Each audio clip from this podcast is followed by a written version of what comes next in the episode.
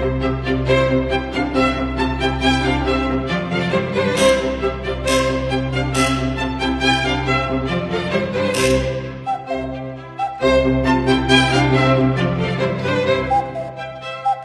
位好，我是许军老师。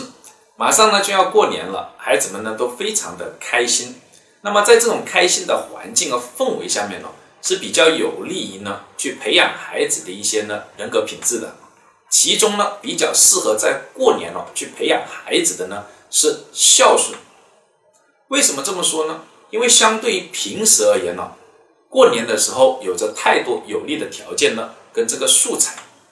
首先呢，从我们潜意识理论的角度哦，都知道呢，在这种开心愉快的氛围下面，孩子们的意识对他接收到的信息的检阅作用呢会下降。具体的内容呢，可以听听呢我之前讲的这个潜意识的一个呢音频或者视频，这里啊我就不再过多的解释了。所以要利用这样的氛围给孩子去灌输孝顺的文化，效果会比平时呢要好一些。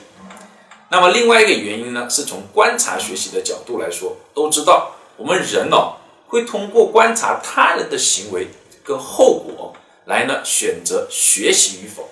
而春节呢有着大量的跟孝顺有关的这个素材，比如说要等爷爷奶奶呢上桌了，我们才能动筷子呢吃饭。哎，要给爷爷奶奶呢下跪呢磕头祝福。哎，爸爸妈妈呢会给钱给爷爷奶奶呢去呢养老。哎，这些都是孝顺的一些素材，等等，有很多很多。孩子会通过大量的去观察哦，和看到这些东西，画面、图像的一个影响啊，远远比听到的要强很多。最近呢，在这个著名的医学杂志叫《柳叶刀》，就有一篇这样的文章，通过对比实验，对比什么呢？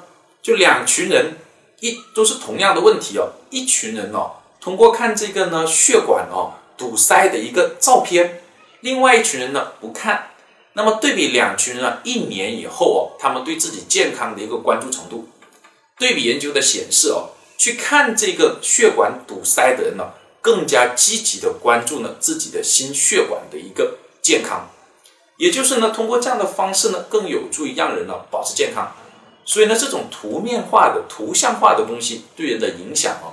比呢听到的呢更呢有用，然后第三个原因呢，则是仪式的一个暗示性。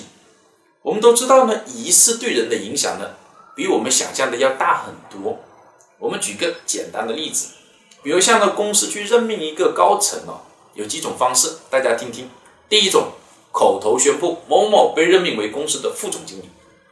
那么第二种方式呢，是出书面通知。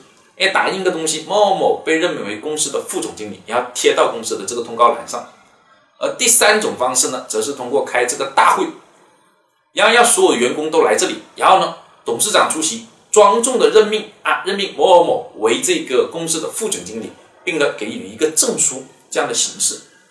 那你们觉得哪一种呢？三种形式，哪一种会更让下面的这些下属们哎把这个事情当回事呢？会真的严肃认真的对待这个事情呢？